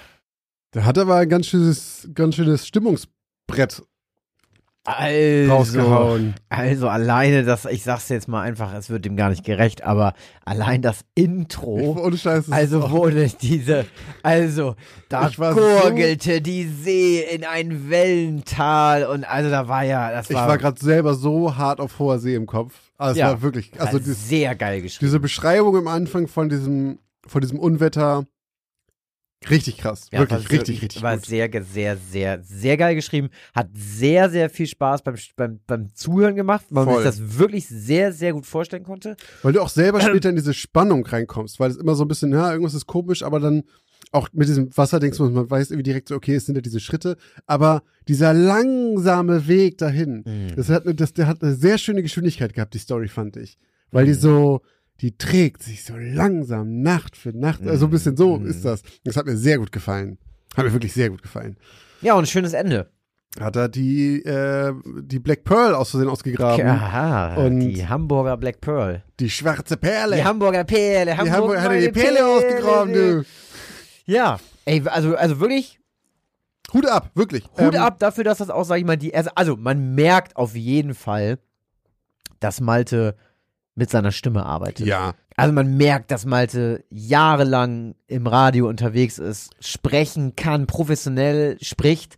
Das war saugeil. Es war nicht nur, es war saugeil gelesen und auch sehr gut gesprochen. es ist schon ein Unterschied zu uns beiden Hyopies, die hier einfach Auf jeden Fall die anfangen, Pausen. Ja, auch ja. dieses, wo der da die Rippe da rausbricht. Das hat mir super mega, gut gefallen. das war mega Dieses geil. So, ah, jetzt fast so ein bisschen. Ja. Und das fand ich sehr cool. Das hatte, ey, das hatte richtig, Hörbuchcharakter, so drei Fragezeichen ja, Hörbuchcharakter. ja, fand ich voll, auch. voll, War volle ich, Kanne. Fand ich auch.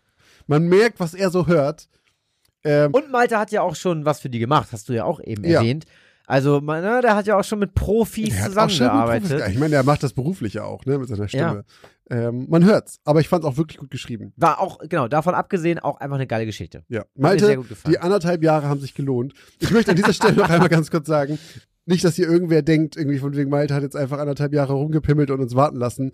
Wir haben ihm schon gesagt, er soll sich so viel Zeit nehmen, wie er will. Es war zu keinem Zeitpunkt so, dass wir gesagt haben, Malte, was ist jetzt los? Und er hat immer nur uns vertröstet, sondern wir haben einfach gesagt, wir würden uns einfach super, super freuen, Ja. wenn er uns die Ehre geben würde. Und es gab kein Zeitfenster. Ich will auf gar keinen Fall, dass irgendwer hier rausgeht und denkt so, na, der Malte, der ist ja ein Schludrian. Wenn ich den mal nach was frage, muss ich anderthalb Jahre warten. Schl Schludrian, Schlendrian. Kann man, man verschludert Sachen doch, oder? Verschluderst Sachen, du. Aber es müsste Schlendrian. ja, du bist ein Schlendrian und du sagst das. Ja, was, ist, wenn, was ist, wenn ich sage, du schlenderst nicht rum, sondern du verschluderst zu viele Sachen, du bist ein Schludrian? dann sage ich, das gibt's nicht, das Wort. Und wie wir ja alle gehört haben, hat sich das ja auch ausbezahlt, ausgezahlt. Jetzt wollte ich dich, Ausbezahlt. mich erst verbessern wegen Schlu Schludrian. Ausbezahlt. Also ich würde sagen, hat sich Also, ausbezahlt. Gut, dass Malte sich so lange Zeit genommen hat. War eine sehr schöne Geschichte. Auch thematisch hier sehr schön hier oben im Norden angesiedelt. Ja. Hat mir wirklich sehr gut gefallen. Hatten wir so auch überhaupt noch nicht. Wir hatten zwar schon mal keine Ahnung, irgendwas im Watt und auf dem Leuchtturm und Mhm. auf hoher See. Wir hatten auch schon mal ein Schiff. Die aber, Mary Celeste hattest du mal, ne? Genau, Mhm. aber so in dieser Art und Weise, auch in dem Jahr und so, ähm, geil. War wirklich, also war wirklich sehr geil geschrieben, diese Beschreibung dieses, dieses, dieses Teils da in der Elbe und wie das Ding dann nachher da wirklich äh, versinkt. Die ganze Stimmung war Super, einfach cool. super geil. Auch wenn er Buch. später durchs Watt geht und dann abends von seinem Feuer noch sitzt, dann wird er müde. War einfach, hat mir wirklich sehr, sehr gut Bin gefallen. sehr gespannt auf die Auflösung. Ich auch. Wir haben nämlich Malte natürlich nächstes Mal auch noch mal ganz kurz da, weil er ja noch was erzählen muss dazu.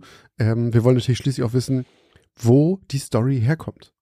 Ja. Ist sie vielleicht sogar echt? Fantasie oder gibt's ähm, die Margarete? Gab es sie wirklich? Hatte, er, hatte Malte mal eine kleine Hütte am Wasser und ihm ist das passiert. Und dann ist halt gesagt, okay, scheiß auf die. Nicht. Ich ziehe nach Bremen. Habe ich keinen Bock mehr drauf. Ja. Du. Obwohl, das war 1950, ne? Hat sich gut Das gehalten, ist, der Junge. äh, Malte ist ein alter, äh, Alter Hase. Alter mit einem jungen Gesicht. Ja. Also, vielen, vielen Dank nochmal an der Stelle, Ja. Malte. Ähm, wirklich, es hat uns sehr viel Spaß gemacht. Wir freuen uns jetzt schon mit dir zu schnacken für die Auflösung. Äh, aber wirklich in aller Form nochmal vielen, vielen Dank. Ja, danke Malte. Leute, wir hoffen, euch hat auch mal wieder unsere dritte Geschichte äh, sehr gut gefallen. Lasst uns eure Meinung natürlich auch dazu gerne da. Auch dazu wird es natürlich eine Abstimmung geben.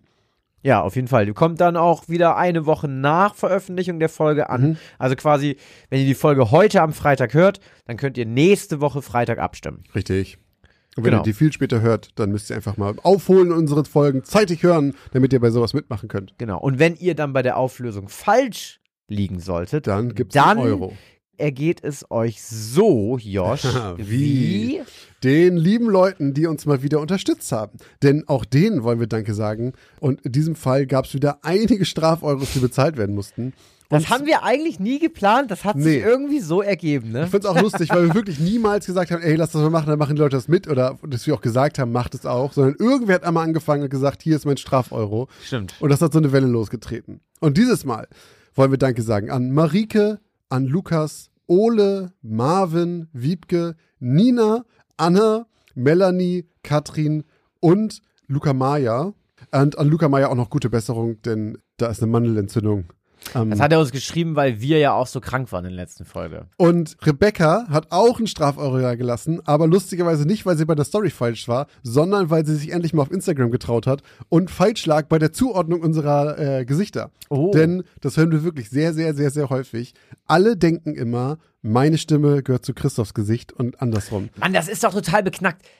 Du, Ich weiß du auch siehst, nicht. du hast zwei Brüder, du siehst den so ähnlich, das kann einfach niemand denken. Keine Ahnung, aber anscheinend denken das sehr, sehr, sehr viele. Also Leute, falls ihr uns noch nie gesehen habt, dann geht jetzt auf Instagram und guckt, ob ihr auch einen Strafeuro allein dafür bezahlen müsst. Wirklich, es ist extrem oft, sagen uns Leute, dass sie es anders gedacht Ja. haben. Oder guckt bei Twitch rein. Oder guckt bei Denn Twitch wir sind rein. auch unter äh, Gaming aus dem Altbau mehrmals die Woche live auf Twitch. Josh zockt sogar gerade Hogwarts Legacy. Wenn ihr. Bock habt, guckt rein. Wo ihr auch reingucken solltet, ist bei Patreon und Steady, denn da bekommen unsere Supporter immer unsere neuen Folgen werbefrei. Als kleines Dankeschön. Und da gibt's auch das ein oder andere kleine Special zu Weihnachten oder Jubiläum oder irgendwie sowas. Machen wir immer mal eine kleine extra, extra Wurst, wenn wir die Zeit dafür haben. und auch da möchten wir uns wieder bedanken, denn bei Patreon ist Lena dazu gekommen und bei Steady Moritz und Irmak. Vielen Dank euch drei, dass ihr uns hier monatlich unterstützt. Ja, mega geil. Wie gesagt, Josh hat schon angesprochen, wenn ihr das machen wollt, dann seid ihr da natürlich herzlich zu äh, eingeladen. Äh, einfach auf www.geschichtenausdemaltbau.de gehen und von da aus findet ihr alle Links und äh, Plattformen, wo ihr uns finanziell unterstützen könnt, wo ihr uns gucken könnt oder wo ihr uns hören könnt. Ähm, www.geschichtenausdemaltbau.de Packt euch das in eure Leseliste und guckt da einmal am Tag rauf. Und wer wissen Ähm. möchte, wie das Bein von Dr. Irving aussieht, das nach seinem Brand übrig geblieben ist, und der abstimmen will. und abstimmen will, der sollte uns auf Instagram folgen. Achso, und da kann er natürlich auch gucken, wie wir aussehen und raten, ob da unsere Gesichter falsch rum sind oder was auch immer. Da folgt uns gerne auf Instagram unter Geschichten aus dem Altbau. Auch diese Links findet ihr alle auf unserer Website. Ähm, da würden wir uns drüber freuen. Genau. So, jetzt fehlt nur noch eins zu unserem äh, Abspielprogramm hier. Und zwar eine Bewertung schreiben. Das müsst ihr machen, Leute. Äh, wir wissen, wie viele Hörer wir haben und wir sehen, wie viele Bewertungen wir haben. Da fehlen noch ein paar. Noch so eine kleine Lücke. also lasst uns eine 5-Sterne-Bewertung gerne da bei Spotify. Da könnt ihr Sterne vergeben. Oder bei iTunes, wenn ihr uns da hört. Dann ähm, schreibt da auch gerne einen kleinen Text zu. Wie gesagt, das hilft uns genauso viel, wie wenn ihr uns unterstützt. Denn dadurch entdecken nur noch viel mehr Leute unseren äh, Podcast. das bewerten macht ihr natürlich, nachdem ihr auf Abonnieren geklickt habt. Genau, denn dann verpasst ihr auch keine Folge mehr. Ähm, und ihr zählt in, unserer, ähm, in unsere Zahlen. Achso, ja, damit wir auch für, sehen. unsere, für unsere Hörerinnen und Hörer. Also, vielen Dank fürs Zuhören, Leute. Vielen Dank fürs Ähm, Zuhören. Vielen Dank fürs Zuhören und bis zur nächsten Geschichte aus dem Altbau.